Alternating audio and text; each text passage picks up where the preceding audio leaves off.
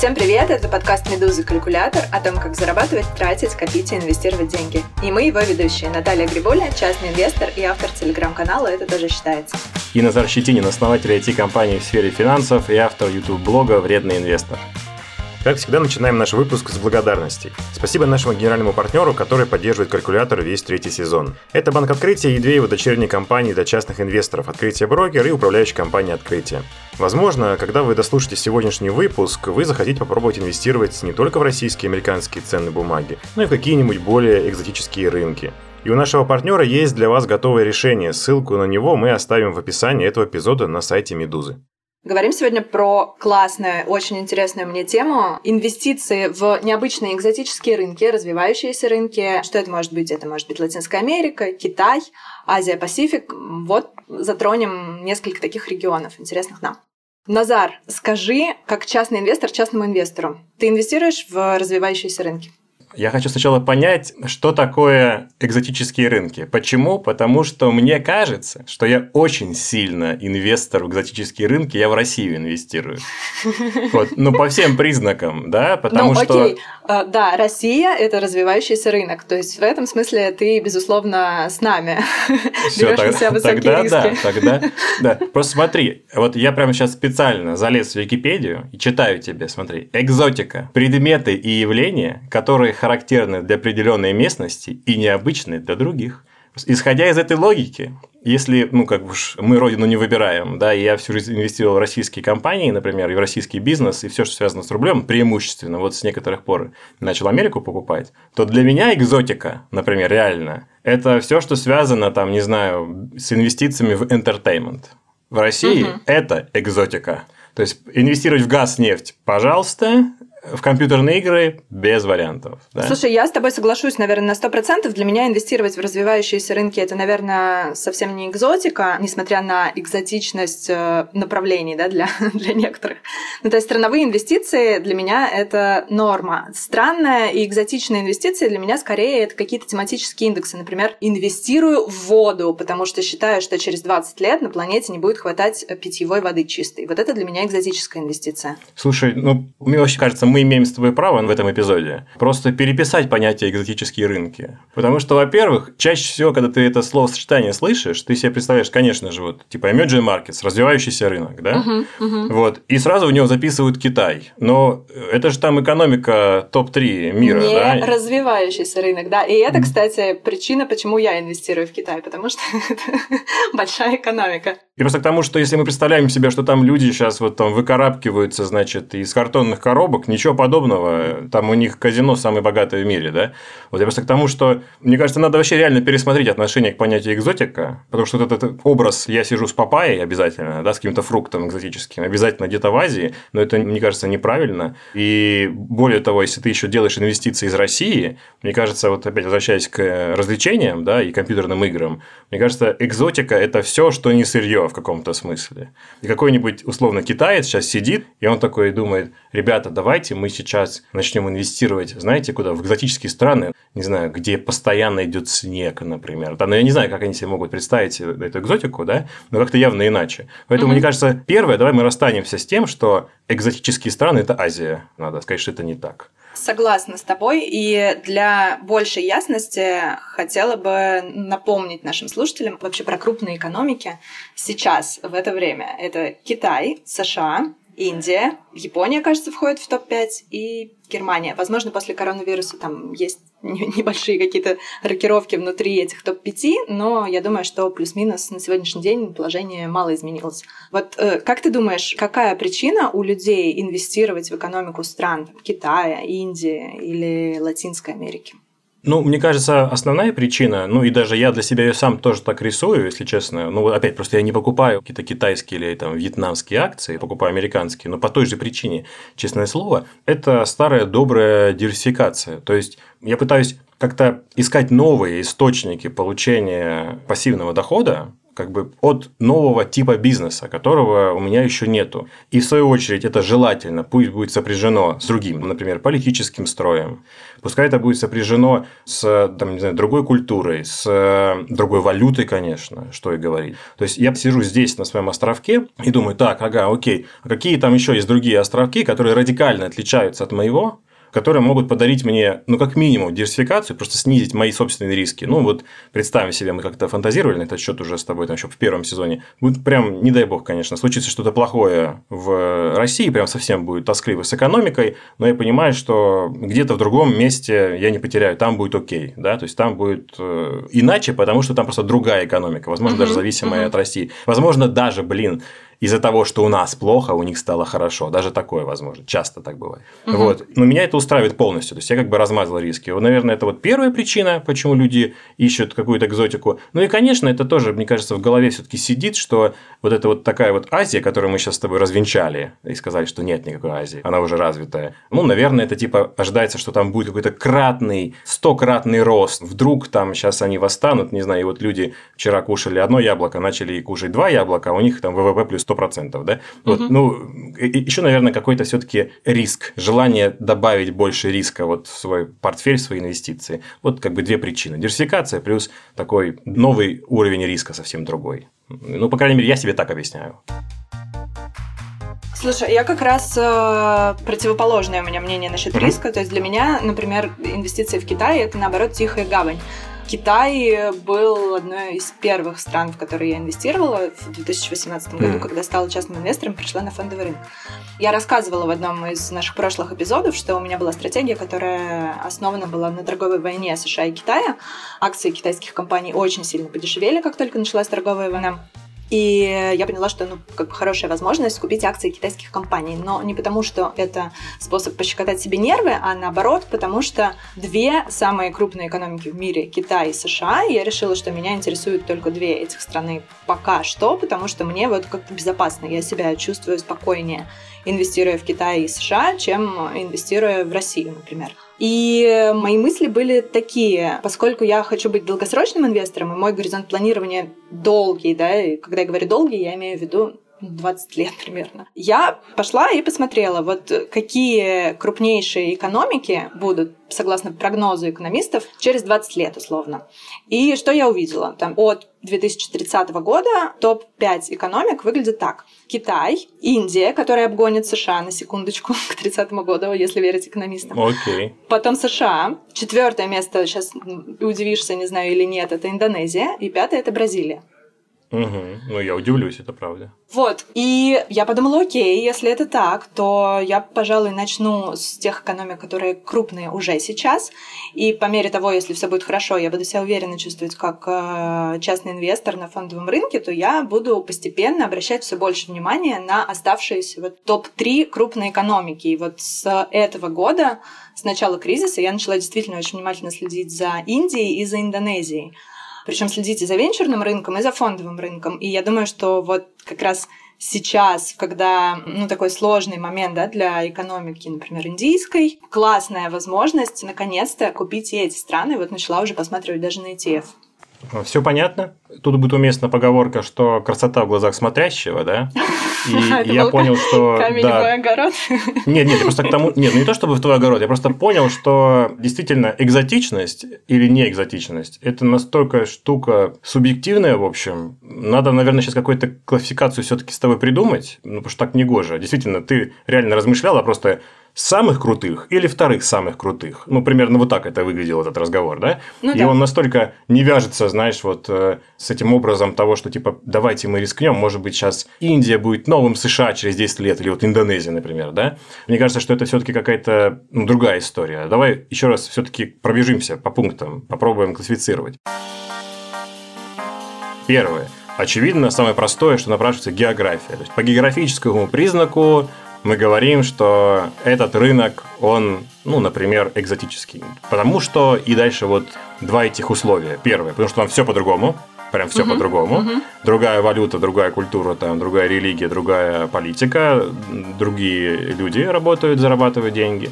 И второе, это то, что он может там как-то удивить нас там на отрезке 10 лет. Какой-нибудь Иран прекрасно подходит сейчас в эти все условия. Вот на, на что уж действительно экзотический рынок. Я думаю, Африка тоже подходит. Африка, да, которая конечно, будет конечно. расти мощно, очень как рынок в следующие 10-20 лет. Ну да, вот всегда будет такая присказка. Это будущее Америка через 10 лет. Это вот первый, географический признак. Второй, можно попробовать обособлять страны или культуры, например, как-то, да, по другому признаку. Например, вот есть такая история, это абсолютно чистая правда, даже в России можно в нее инвестировать.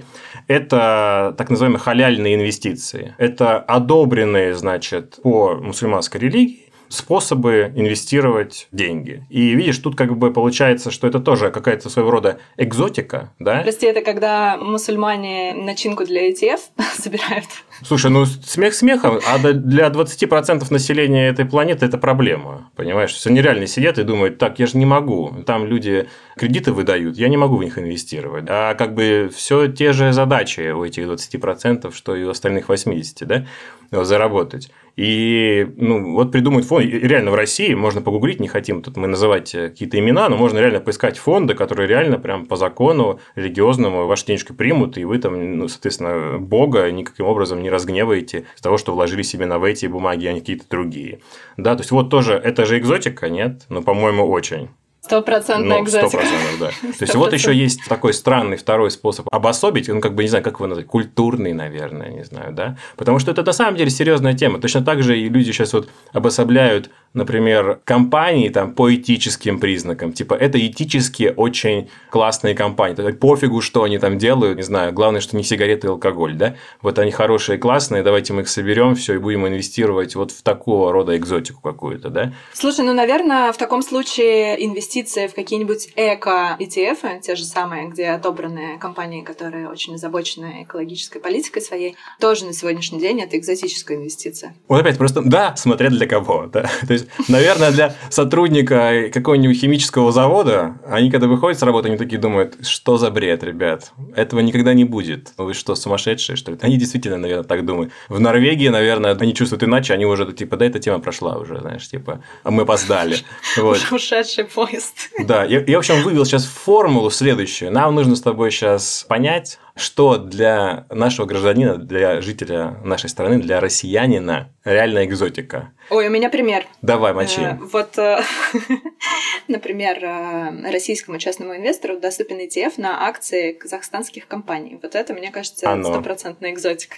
Да, согласен. Это стопроцентно. Это та Азия, которую мы заслужили, знаешь, это, которую мы можем себе позволить, которая рядом. Окей, хорошо. Ну, действительно, чистая правда, можно пойти и купить прямо. Я знаю одного человека лично, целый один человек инвестировал в э, акции казахстанских компаний.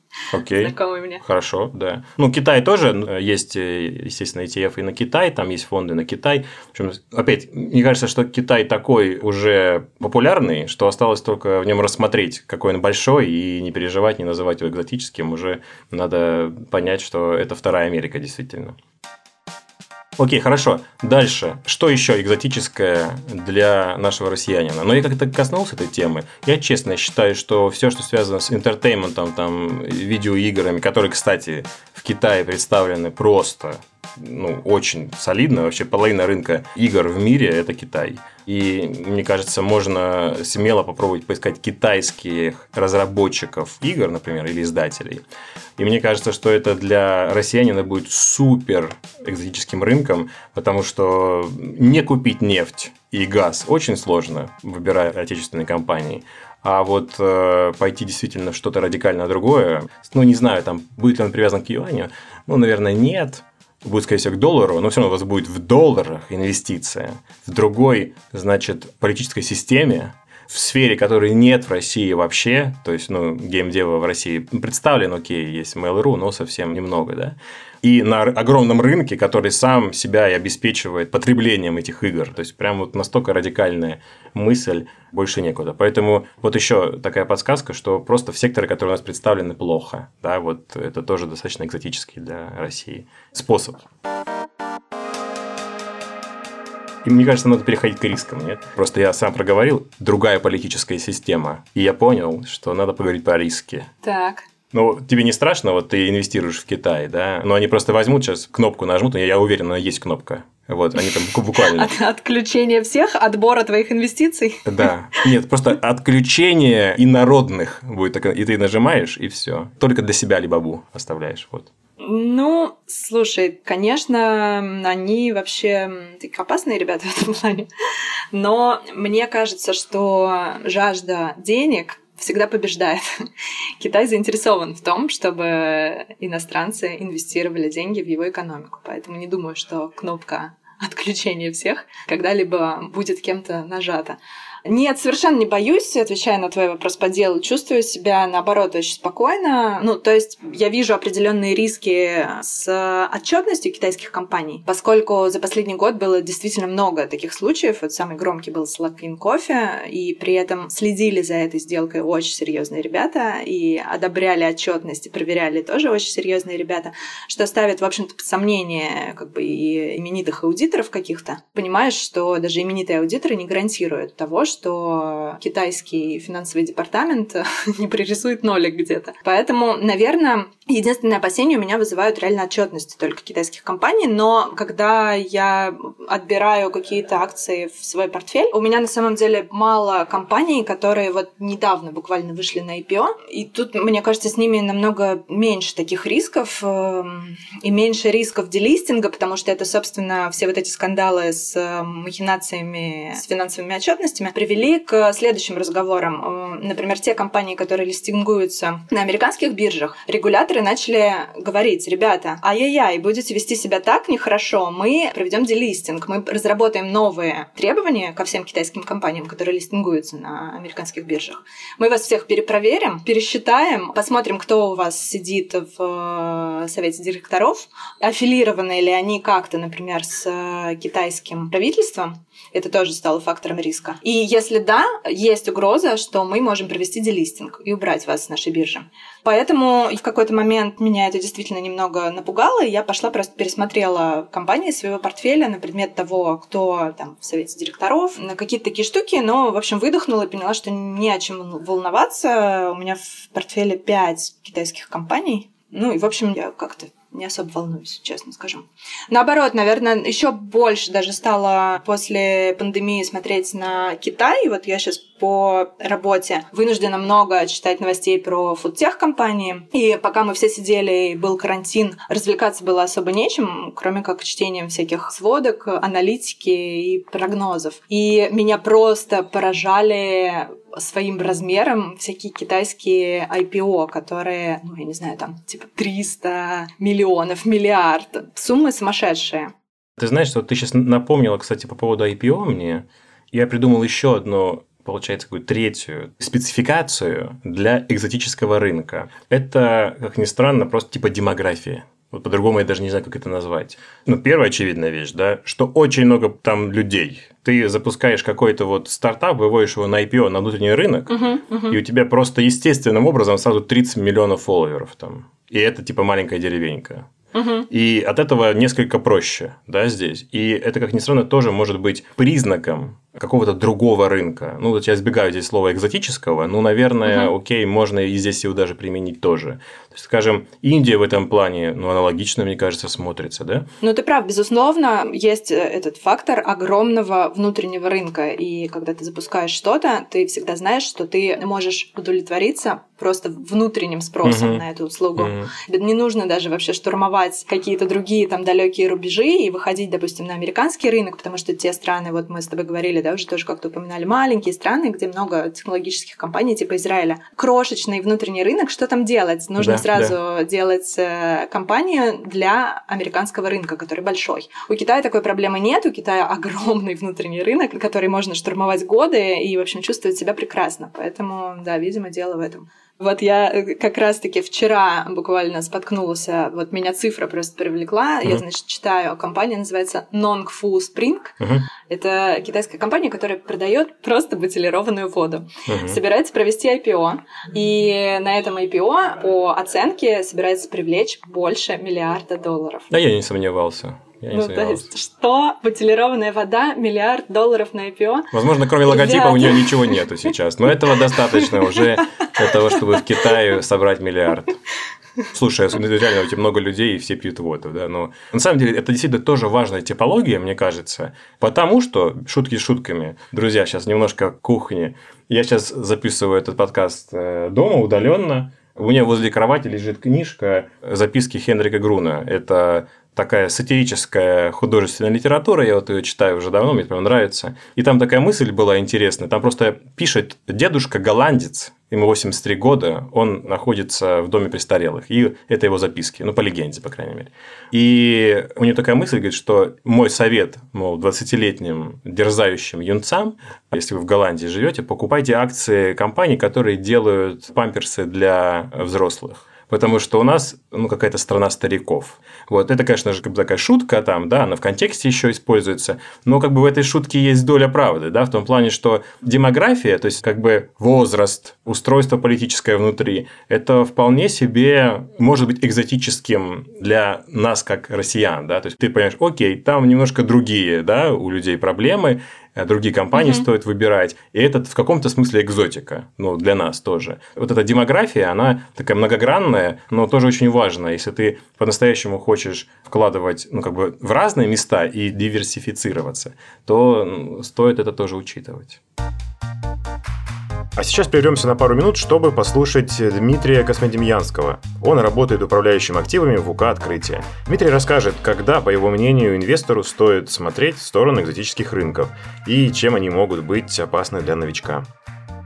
Когда заходит разговор про потенциальные инвестиции в экзотические рынки, будь то фондовый индекс Венесуэлы, который вырос больше, чем в 5 раз с начала года, или Турции, криптовалюты или стартапы по производству вальных в Нигерии, у меня, что называется, рука сама тянется к револьверу.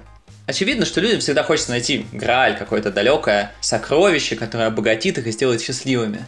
И чем больше возможностей посмотреть по сторонам, тем больше желания копать в самых неожиданных местах в надежде на чудесный клад. Мой друг юности, назовем его Слава, когда мы все заводились семьями после окончания университета, донимал каждого решившегося вопросами.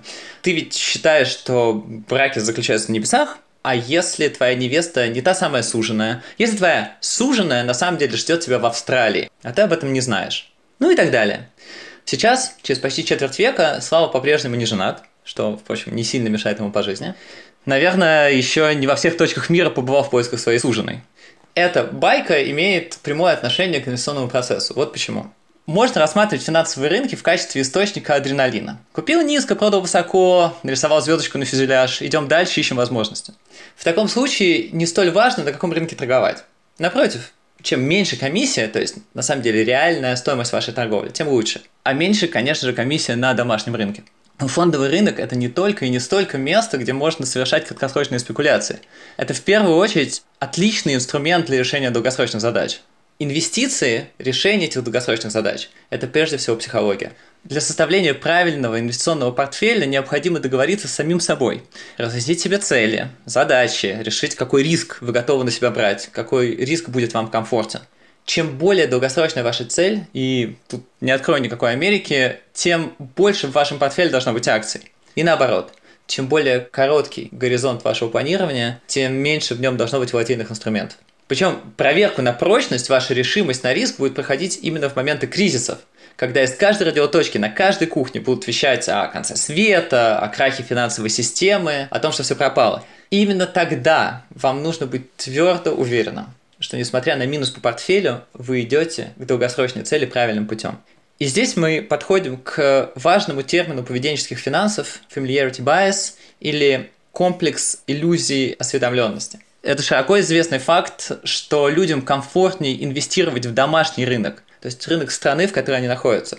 Даже если это всего лишь иллюзии, вы на самом деле не понимаете, как устроен Газпром и какой долг Роснефти. Вы находитесь внутри страны, вы видите рекламу этих компаний каждый день, зачастую пользуетесь их услугами, чего совершенно нельзя сказать о компаниях в экзотических юрисдикциях даже если их финансовые показатели лучше отечественных. Эта иллюзия создает вам психологический комфорт, который удерживает вас в критические моменты рыночных кризисов от эмоциональных решений. В качестве примера, именно в середине марта 2020 года нужно было собрать волю в кулак и докупать акции в портфель.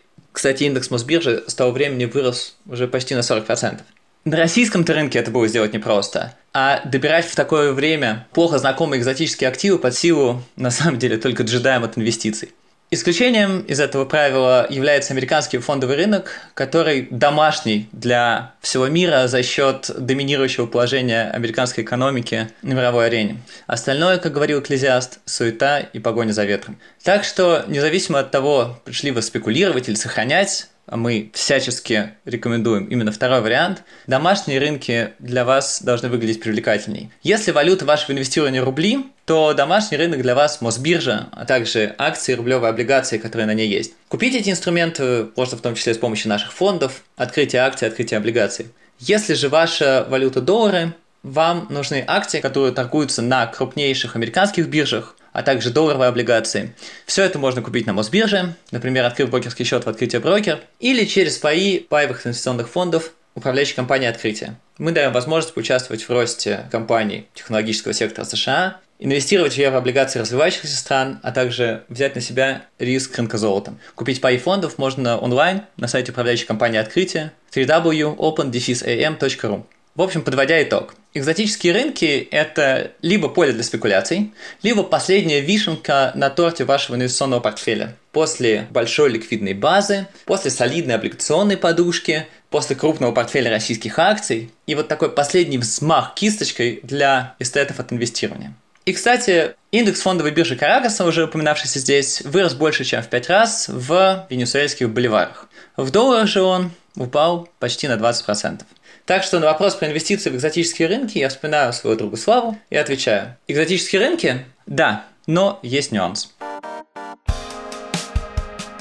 Наша непостоянная рубрика «Что в чужом портфеле?». Что в твоем портфеле, Наташа? Расскажи вот именно китайскую часть. Что за компании ты купила? Ты, по-моему, Алибабу называла, я уже выдумываю. Расскажи. Да, все верно. В моем портфеле Alibaba, который как раз лежит э, с 2018 года, вот О. когда случилась эта эскалация между Америкой да и ты богачка. Китаем. Да, сейчас она уже в плюсе там на 69%. Я покупала китайские компании в два этапа, я, наверное, буду говорить, что у меня, и когда я это купила, ну, потому что будет понятно, почему, да. Uh-huh.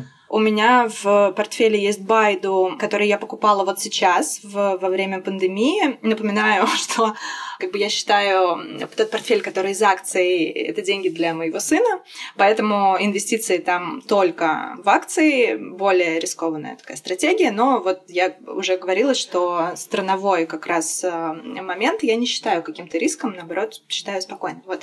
Это была, мне кажется, удачная кризисная покупка, тоже уже в плюсе есть одна неудачная покупка, которую я делала в 2018 году тоже.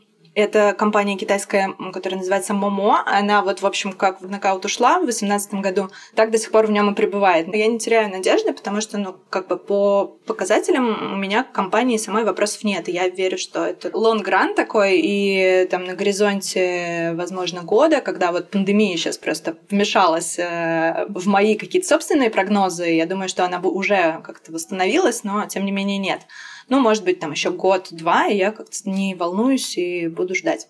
Есть еще одна китайская компания, которая называется Tal Education. А, это такая очень крупная компания, которая занимается курсами образовательными. И ее я покупала тоже вот сейчас недавно во время пандемии, потому что была привлекательная цена, и, в общем-то, я со всеми китайскими компаниями я жду постоянно какого-то кризисного момента, либо войны, либо пандемии, либо еще чего-то, просто чтобы купить по хорошей цене, потому что, опять же, я собираюсь держать эти компании долго.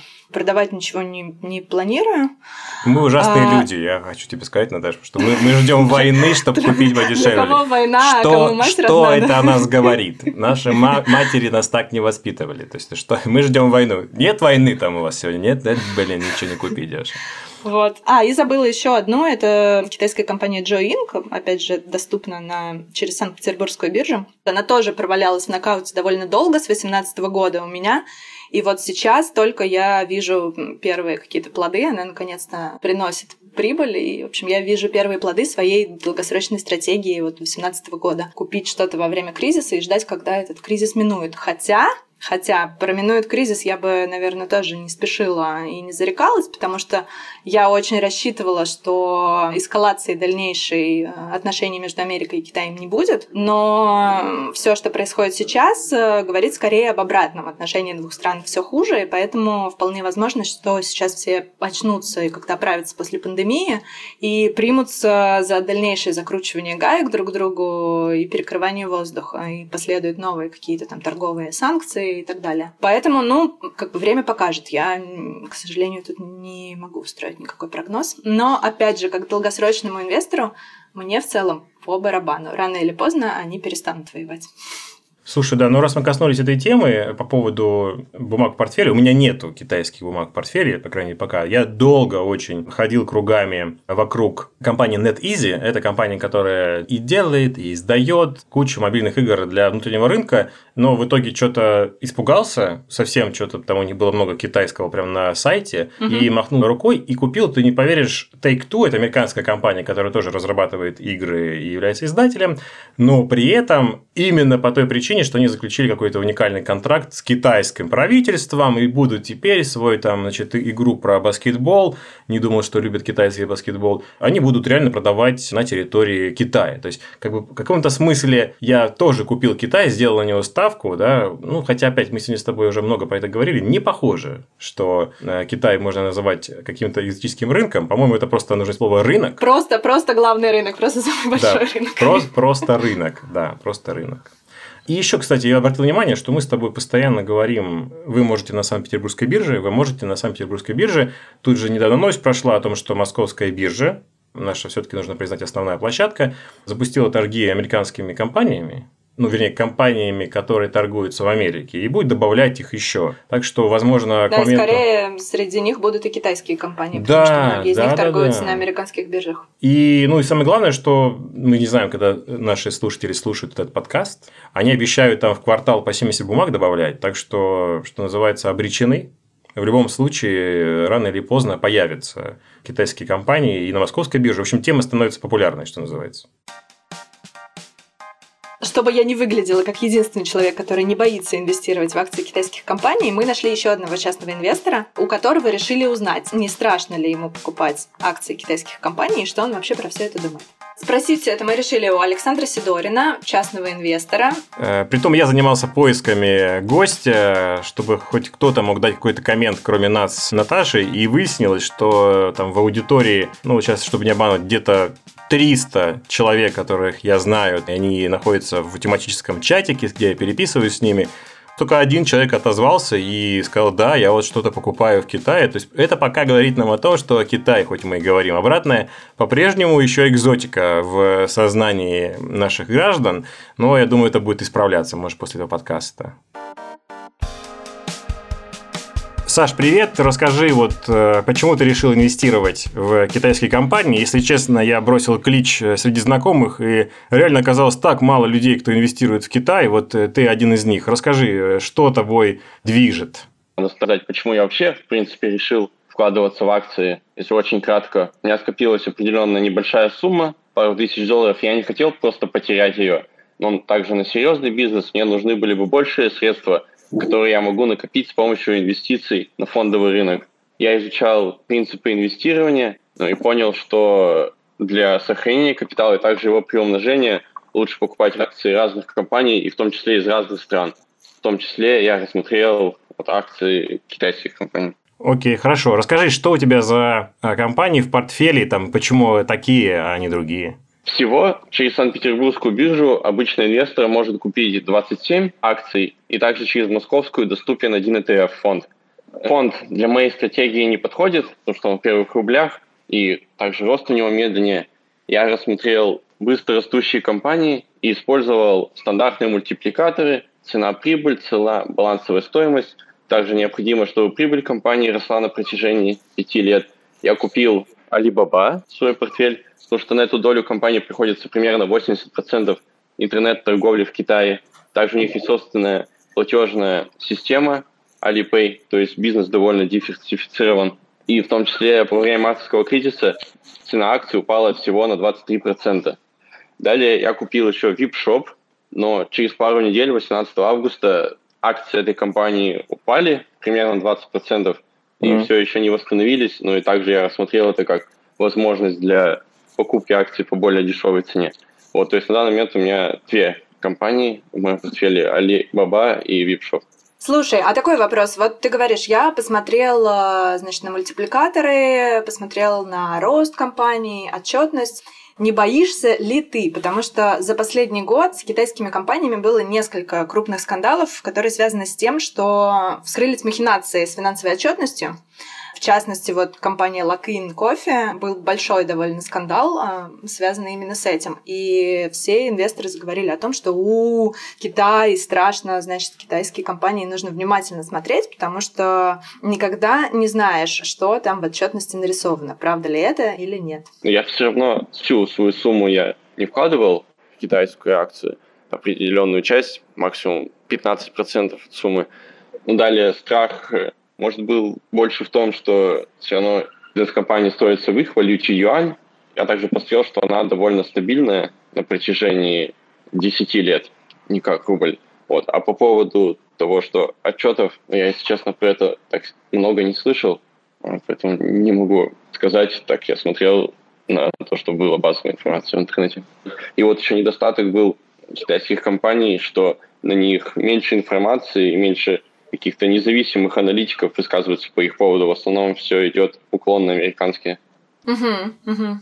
Ну, это, кстати, большая проблема, да. Даже, мне кажется, на английском языке то, что мы можем получить там из-за китайской стены, да, то есть все равно как-то не доверяешь этому немножко. Но ты, сейчас, как я понимаю, не паришься и выбираешь какие-то крупные компании, правильно, ну, с которыми, наверное, сложнее там заниматься подделками какими-то. Да, вот эти вот две были одни из самых крупных.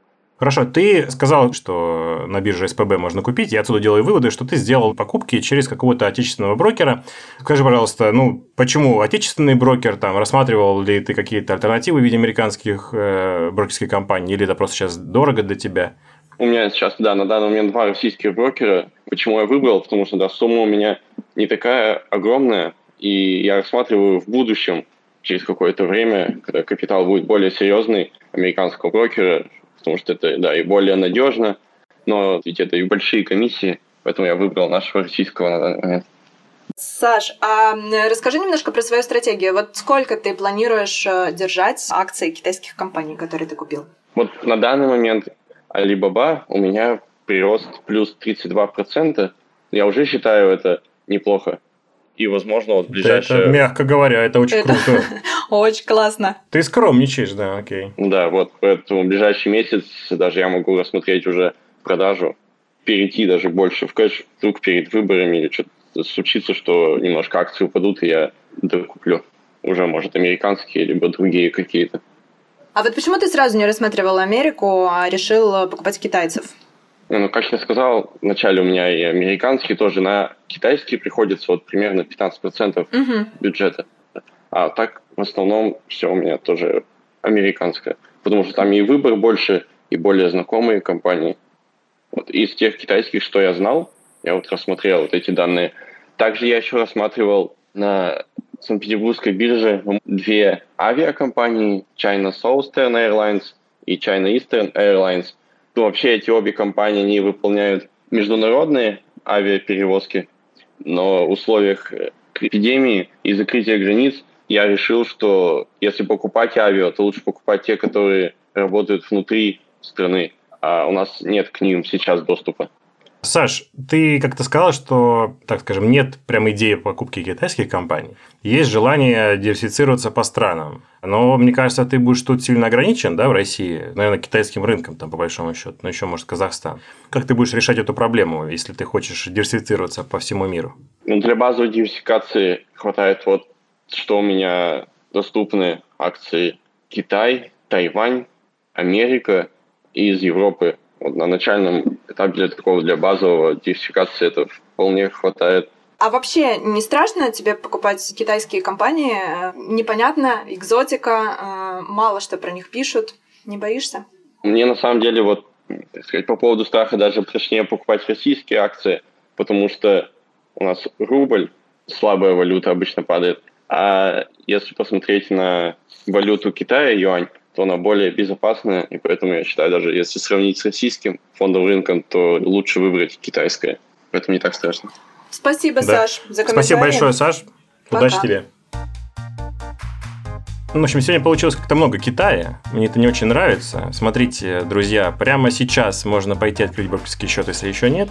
И, ну, по крайней мере, там в топовых 5 брокерских компаний можно, и здесь пока я могу точно быть уверенным только в бирже СПБ, прийти и купить акции Кореи и Тайваня. Ну, Корея, например, LG Display. Ну, я не буду рассказывать, что такое LG. Или какой-нибудь Корея Electric Power. Это самая большая в Корее, ну, Южной Корее, естественно, энергетическая компания компания, да. Тайвань, там есть компания Semiconductor, которая делает платы и интегральные схемы. То есть вы можете не только проголосовать рублем за Китай, есть и другие азиатские страны. То есть по географическому признаку можно себе что-то подобрать прямо сейчас. Вот вообще ничего для этого не надо, никаких экзаменов сдавать не надо. Плюс, помимо Кореи и Тайваня, для неквалифицированного частного инвестора доступны еще и акции израильских компаний, про которые мы тоже уже упоминали есть в предыдущих такие эпизодах. В портфеле, да. И вот у Назара даже есть такие в портфеле. Давай, Назар, еще разок заглянем в твой портфель теперь. Расскажи, что у тебя там из mm. израильских компаний. Ну, Solar Edge, да, это компания, я не могу сказать, что она небольшая, она уже очень большая. В 130 стран в мире продает э, все, что связано с солнечными панелями. Там, ну, там на самом деле сложное производство производства, там еще программное обеспечение, накопители, связанные с этим. В общем, обеспечивает э, наш мир прямо из Израиля более чистой зеленой энергией. Действительно зарегистрировано реально в Израиле, но торгуется на американском рынке, а у нас доступно через биржу Санкт-Петербург. Вот такая география. А если немножко отойдем сейчас еще от фондового рынка, вот помнишь, у нас с тобой был эпизод про венчурные инвестиции, угу. где я задала вопрос э, нашему эксперту про то, что есть вот один такой в Израиле стартап, который позволяет тебе относительно незадорого стать венчурным инвестором в обход венчурного фонда, инвестируя напрямую, покупая доли э, сотрудников израильских стартапов. И он так скептично, ну, как прокомментировал, что ну, типа, интересная штука, но я бы не советовала, там есть свои риски. Вот, а мне интересно стало, вот, я зарегистрировала, в общем, создала АК в этой компании, со мной связался прекрасный sales менеджер Гай, который меня пичкал презами, и, значит, показывал мне чудеса и фантастические цифры возврата инвестиций действительно есть такая возможность, э, нужно для этого быть всего лишь квалифицированным инвестором угу. и иметь 10 тысяч долларов. И, пожалуйста, ты можешь инвестировать в огромное количество действительно классных израильских стартапов, ну, например, там Riskify и такие, которые на слуху, да, там много чего такого хорошего и большого. Вот. И, значит, он показывал там разные графики и показывал, как они считают э, возврат этих инвестиций, по какой схеме. И получалось примерно так, что, значит, вот этот стартап EquityB, э, ROI у него может быть чуть ли не 837 по сравнению с ROI традиционного венчурного фонда 96. Вот. Ну, это просто скорее фан-факт сейчас. Тут я должен выступить вместо нашего продюсера и попросить тебя прокомментировать, что такое ROI?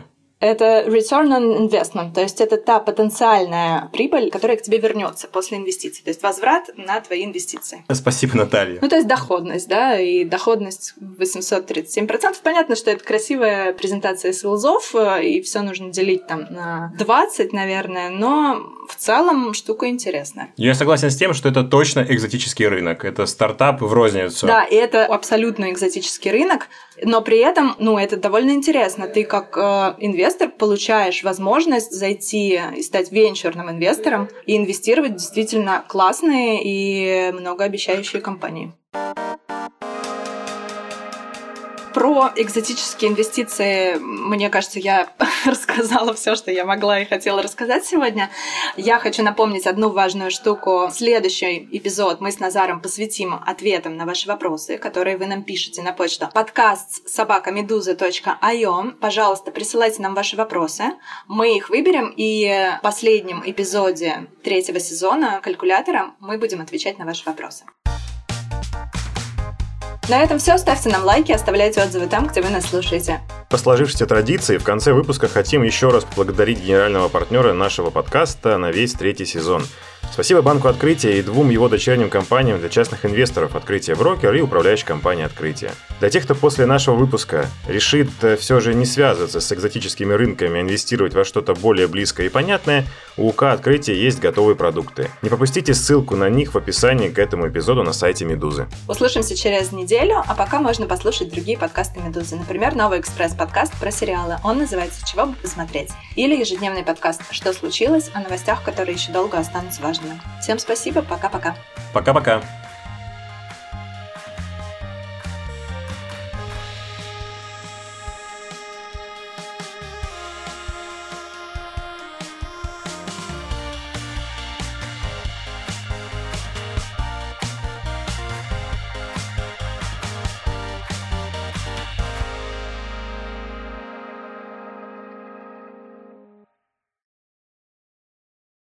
ООО «УК Открытие». Лицензия номер 21-301-3048 от 11 апреля 2001 года на осуществление деятельности по управлению инвестиционными фондами, паевыми инвестиционными фондами и негосударственными пенсионными фондами, выданная в КЦБ России без ограничения срока действия. Лицензия профессионального участника рынка ценных бумаг номер 045 07524 001 000 от 23 марта 2004 года на осуществление деятельности по управлению ценными бумагами, выданная в КЦБ России без ограничения срока действия. Стоимость инвестиционных паев может увеличиваться и уменьшаться. Государство не гарантирует доходность инвестиций в ТИФ. Взимание надбавок, скидок уменьшит доходность инвестиций в инвестиционные паи паевого инвестиционного фонда. Результат Результаты инвестирования в прошлом не определяют и не являются гарантией доходности инвестирования в будущем. До заключения договора ознакомиться с правилами доверительного управления паевым инвестиционным фондом, условиями управления активами, декларациями о рисках, получить сведения о лице, осуществляющем управление активами и иную информацию можно по телефону плюс 7495 232 59 73 и на странице в сети интернет www.open-am.ru. АО «Открытие брокер». Лицензия профессионального участника рынка ценных бумаг на осуществление брокерской деятельности номер 045 06097 1040, выданная в КЦБ России 28 июня 2002 года без ограничения срока действия. Подробнее о каждом финансовом решении вы можете узнать на сайте АО «Открытие открытие брокер opendefisbroker.ru или по телефону 8 800 599 66.